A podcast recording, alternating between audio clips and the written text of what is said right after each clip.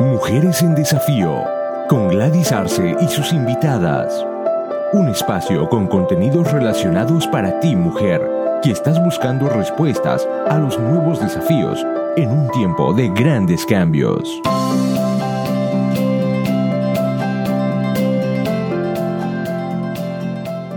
¿Qué tal, amigas?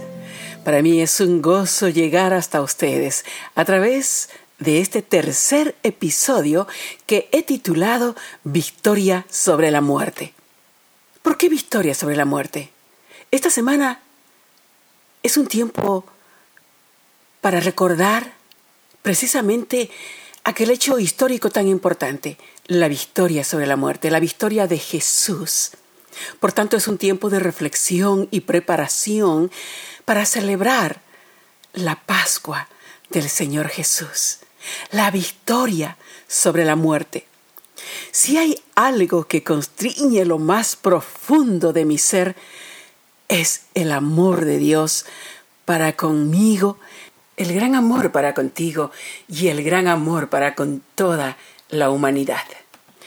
El verso bíblico en Juan 3:16 dice, porque de tal manera amó Dios al mundo que ha dado a su Hijo unigénito, para que todo aquel que en Él cree no se pierda, mas tenga vida eterna. Este verso claramente refleja ese amor único e incomparable de Dios, el perdón y el plan de salvación que está ahí siempre disponible, al alcance de quien quiera creer, porque solo el que cree es salvo. Cuando leemos en el libro de Génesis acerca de la creación, vemos que el ser humano fue creado por amor, para que viviera feliz sobre la faz de la tierra. Dios creó perfectamente todo lo necesario para beneficio de los seres humanos, cual un padre provee para las necesidades de sus hijos, así dispuso Dios todo perfectamente en su creación. Pero el diablo, el que se había revelado, el ángel caído, por la envidia que gobierna su corazón, con artimañas engañó a Eva y Adán, los padres de la humanidad el propósito de Satanás era que el hombre se aparte de los caminos de Dios, ya que Dios, que es santo, no habita donde hay pecado. Y Adán y Eva pecaron de desobediencia. Esto causó un gran dolor en el corazón de Dios y como consecuencia la naturaleza pecaminosa pasó a todas las generaciones, habiendo sido destituidos de la comunión con Dios. Así dice en Romanos 3:23, por cuanto todos pecaron y están destituidos de la gloria de Dios desde entonces, el diablo tiene en cautividad y esclavitud a gran parte de la humanidad. Otro pasaje de la Biblia dice en el libro de Juan capítulo 10, versículo 10, el ladrón no viene sino para hurtar y matar y destruir. Yo he venido, dice la palabra, para que tengan vida y para que la tengan en abundancia. Así es. A pesar de la astucia de las innumerables y las, eh, en este caso, y las innumerables estrategias y métodos de ataque que usa Satanás, el enemigo de Dios, para maltratar, matar, eh, con el propósito de destruir lo que eh, más ama a Dios, que somos nosotros los seres humanos. Pero a través de la historia de la humanidad, Dios ha demostrado su poder salvador. Esa es la confianza que tenemos en Dios. Estamos protegidos y somos más que vencedores. Deseo mencionar en esta ocasión dos importantes acontecimientos que registra la Biblia en las que Dios mismo instituye celebrar la victoria de la salvación Y vemos en la Pascua que se celebró en el Antiguo Testamento, vemos cómo Israel, el pueblo escogido de Dios, sufría del rigor de la esclavitud en Egipto, obligados a realizar trabajos forzados, duros y penosos en la, en la construcción de pirámides y otros menesteres, recibían castigos y látigos severos si no trabajaban bien, sufrían injusticia, sufrían desigualdad, opresión, carecían de derechos porque no eran ciudadanos egipcios. Dios vio y se apiadó de las circunstancias en las que estaban viviendo la gente de su pueblo escogido y decidió protagonizar su rescate por medio de Moisés. Dirás a los hijos de Israel, yo soy Jehová, y yo os sacaré debajo de las tareas pesadas de Egipto, y os libraré de su servidumbre, y os redimiré con brazo extendido y con juicios grandes. Así declaró Jehová, como está registrado en el libro de Éxodo, en el capítulo 6, versículo 6. El rescate fue con grandes manifestaciones de su poder, señales y maravillas, un evento histórico sin igual. No quiero ir a los detalles de todos los grandes episodios de su rescate, sino que más bien destacar la importancia de la celebración de la Pascua. Cuando el pueblo de Israel fue rescatado, Dios les dijo, Acordaos de este día en que salisteis de Egipto, de la casa de esclavitud, pues el Señor os ha sacado de este lugar con mano poderosa. No comeréis en él nada leudado. Así dice en Éxodo 13:3. De esa manera, el pueblo de Israel tendría por memoria en la celebración anual a través de sus generaciones el acontecimiento histórico de su rescate.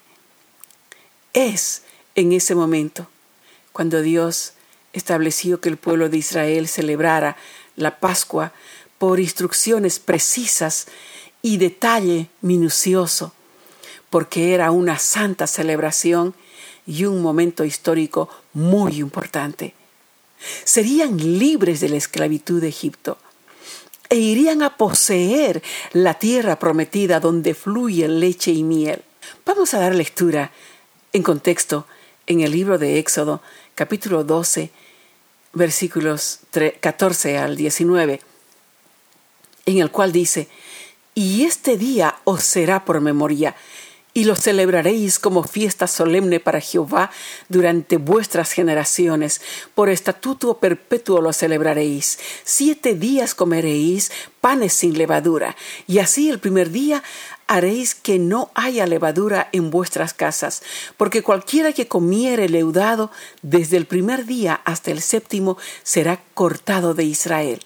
El primer día habrá santa convocación y asimismo en el séptimo día tendréis una santa convocación. Ninguna obra se hará en ellos, excepto solamente que preparéis lo que cada cual haya de comer y guardaréis la fiesta de los panes sin levadura, porque en este mismo día saqué vuestras huestes de la tierra de Egipto por cuanto guardaréis este mandamiento en vuestras generaciones por costumbre perpetua. En el mes primero comeréis los panes sin levadura, desde el día catorce del mes por la tarde hasta el veintiuno del mes por la tarde. Por siete días no se hallará levadura en vuestras casas, porque, porque cualquiera que comiere leudado, así extranjero como natural del país será cortado de la congregación de Israel. Esta ceremonia de celebración es practicada estrictamente hasta nuestros días por los judíos. Ahora veamos la Pascua en el Nuevo Testamento. Pero primero veamos cuál es la condición del ser humano sin Dios. La condición del ser humano sin Dios es esclavo de su naturaleza pecaminosa. está condenado a muerte, sufre las consecuencias de su pecado, está separado de la gloria de Dios. Como está escrito en Romanos capítulo 3 versículos 10 al 12, no hay justo ni aún uno, no hay quien entienda, no hay quien busque a Dios, todos se desviaron, se desviaron a una y se hicieron inútiles. No hay quien haga lo bueno, no hay ni siquiera uno. Qué triste, ¿verdad?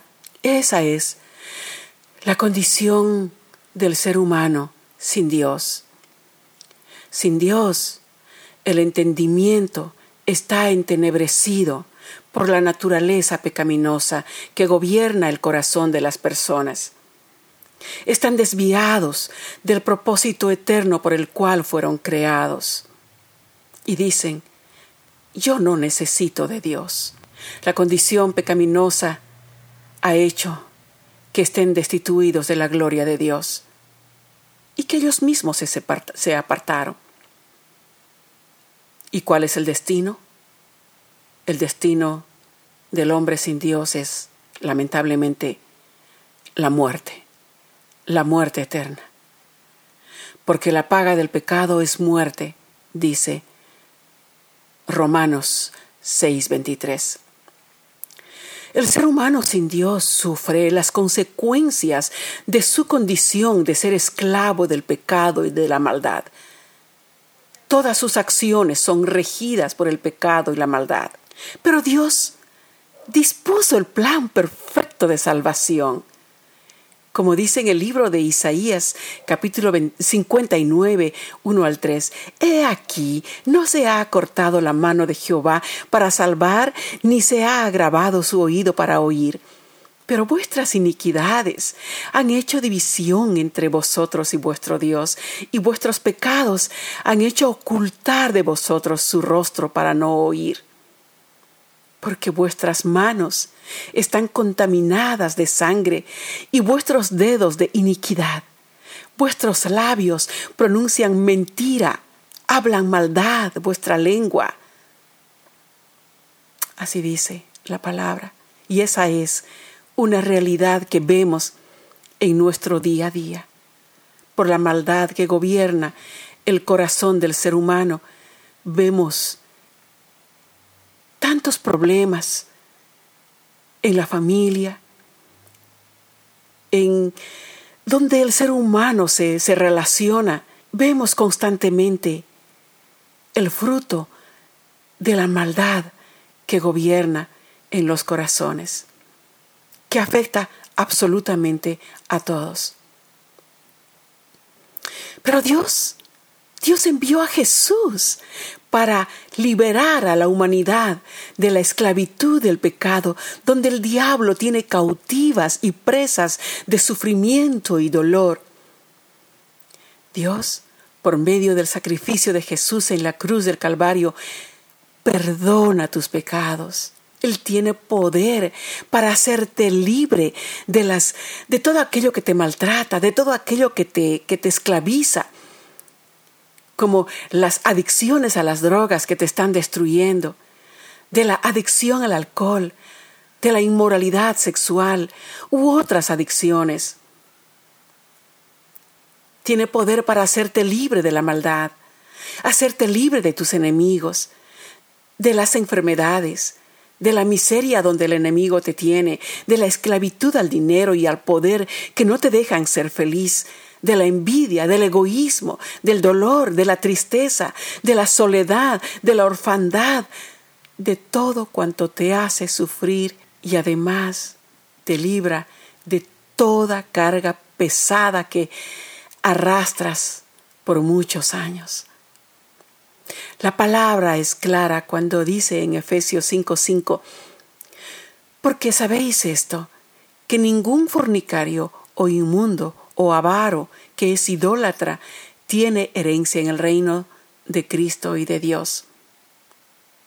Sí, tú solo no puedes hacer nada por tu salvación, no puedes limpiarte, no puedes ningún esfuerzo tuyo, ni siquiera tus acciones buenas o, o tus obras caritativas pueden perdonarte o limpiarte. Solo en Cristo puede ser limpio. Jesús es el Cordero de Dios que quita el pecado del mundo. Su sacrificio en la cruz fue la victoria más grande en la historia de todos los tiempos. Ningún poder humano podía derribar al enemigo que opera desde las esferas de oscuridad y tinieblas. La guerra espiritual más impactante fue ganada en la cruz. La Pascua es para recordar el alto precio pagado por nuestra salvación. Jesús no escatimó en dar su propia vida para cumplir con la obra redentora y darnos victoria juntamente con Él en su resurrección. La resurrección nos permite vivir en victoria sobre las acechanzas del enemigo y nos lleva a la vida eterna en la tierra prometida, la nueva Jerusalén. Estás tú invitado a celebrar la Pascua con Jesús. Qué cosa tan importante y qué privilegio tan grande el poder celebrar la Pascua con Jesús. Para ser partícipes de la cena con el Señor, tenemos entrada solo por medio de la sangre de Cristo. Su perdón te limpia de toda inmundicia y de pecado. El sacrificio de Jesús en la cruz es una manifestación del sublime amor y la gracia de Dios. Y la victoria de la resurrección de Cristo para todo aquel que en Él cree es poder de salvación. La invitación no es solo para para algunos es absolutamente para todos. Hoy en día, la salvación está al, alcance de todo aquel que desea abrir su corazón a Jesús, el Señor, como su Salvador. Reconocer y confesar que Jesús murió para el perdón de tus pecados y puedas participar de la mesa del Señor, quien resucitó para que vivas en victoria. Apocalipsis 3:20 dice, He aquí yo estoy a la puerta y llamo. Si alguno oye mi voz y abre la puerta, entraré a él y cenaré con él y él conmigo. Qué hermoso. La salvación está tocando a la puerta de tu corazón. Es tiempo de salvación. Jesús es nuestra Pascua. Jesús es tu Salvador. Él sufrió en carne propia el castigo de tus pecados. Derramó su sangre preciosa por amor. Dios mismo dio su vida para darte vida juntamente con Él. Nada de lo que hagas puede limpiarte o justificarte.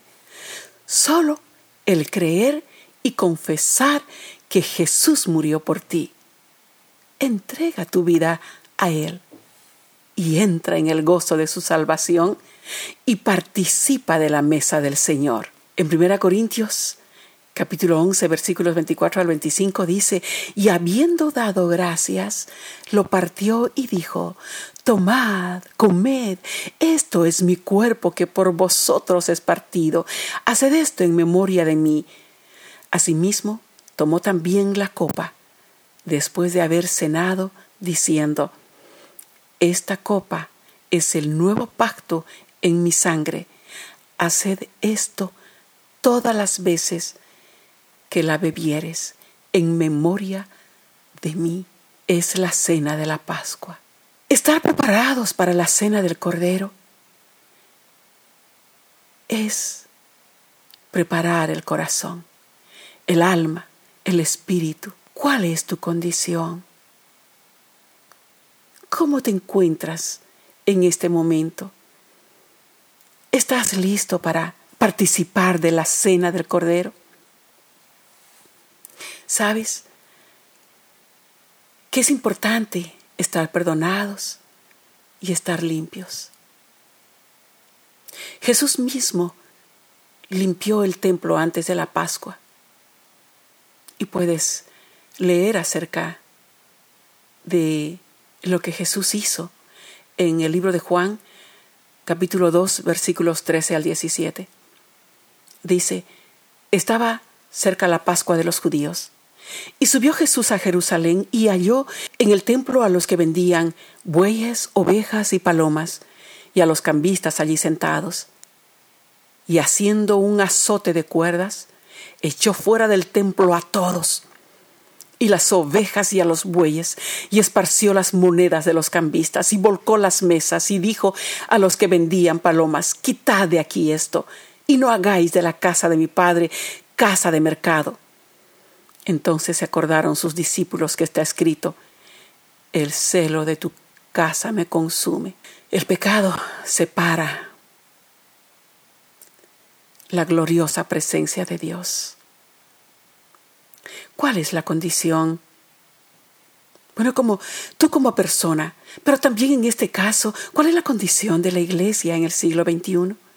¿Está cumpliendo el propósito de Dios? Es un tiempo en que somos testigos de cómo se están cumpliendo las señales de los últimos tiempos antes del retorno de Jesús o su segunda venida. Este es un tiempo de profunda reflexión y conversión, valorando el alto precio que Jesús pagó en la cruz por nuestra redención y preparar a la novia para las bodas del Cordero. Vemos también cómo Pablo exhortó a los corintios a limpiarse. Dijo, Limpiaos pues de la vieja levadura, para que seáis nueva masa sin levadura, como sois, porque nuestra Pascua, que es Cristo, ya fue sacrificada por nosotros. Así que Celebremos la fiesta, no con la vieja levadura, ni con la levadura de malicia y de maldad, sino con panes sin levadura, de sinceridad y de verdad, dice en 1 Corintios 5, 7 al 8. Si tú, mi amado, mi amada oyente, aún no has recibido a Cristo como tu Salvador, este es el momento de tu salvación, de tu perdón, de la limpieza de tus pecados.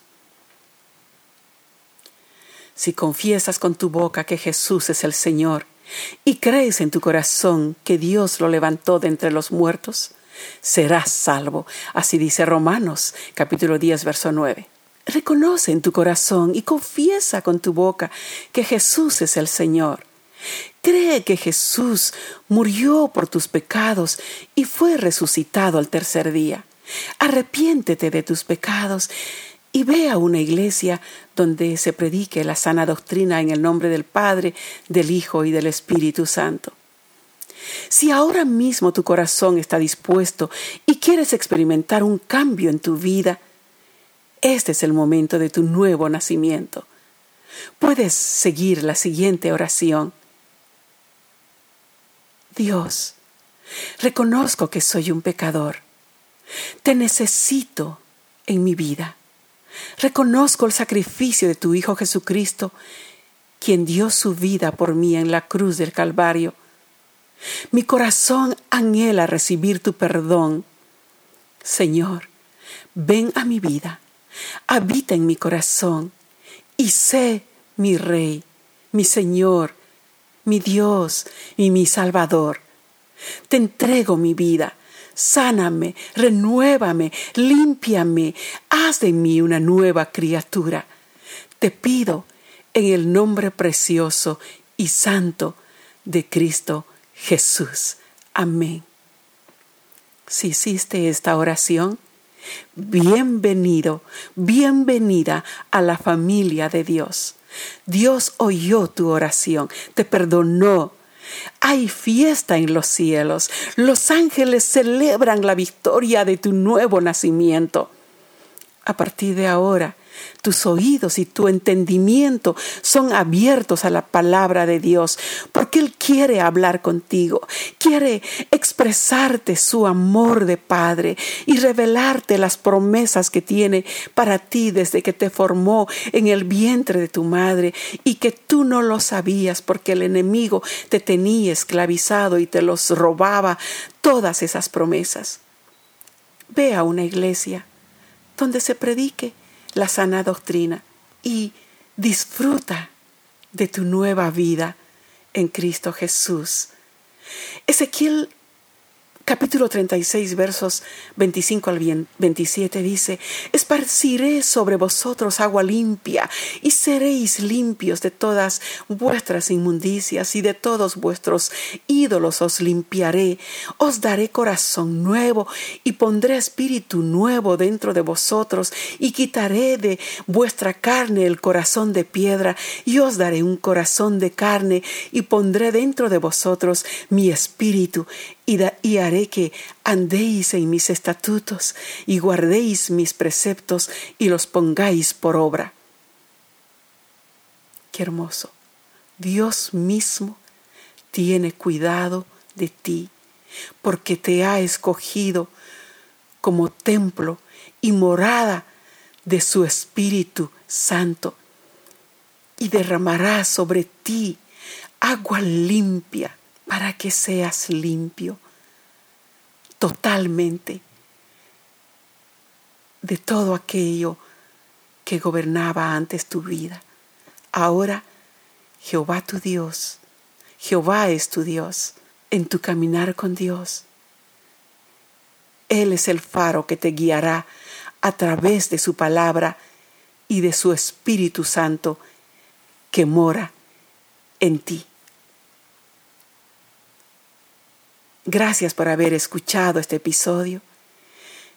Y deseo realmente que Dios reine en tu corazón, en tu día a día, no solamente en esta semana que es una semana muy importante para reflejar en esa obra redentora, pero que sea un vivir diario para que vivas en victoria sobre todo aquello que tienes que luchar en tu día a día.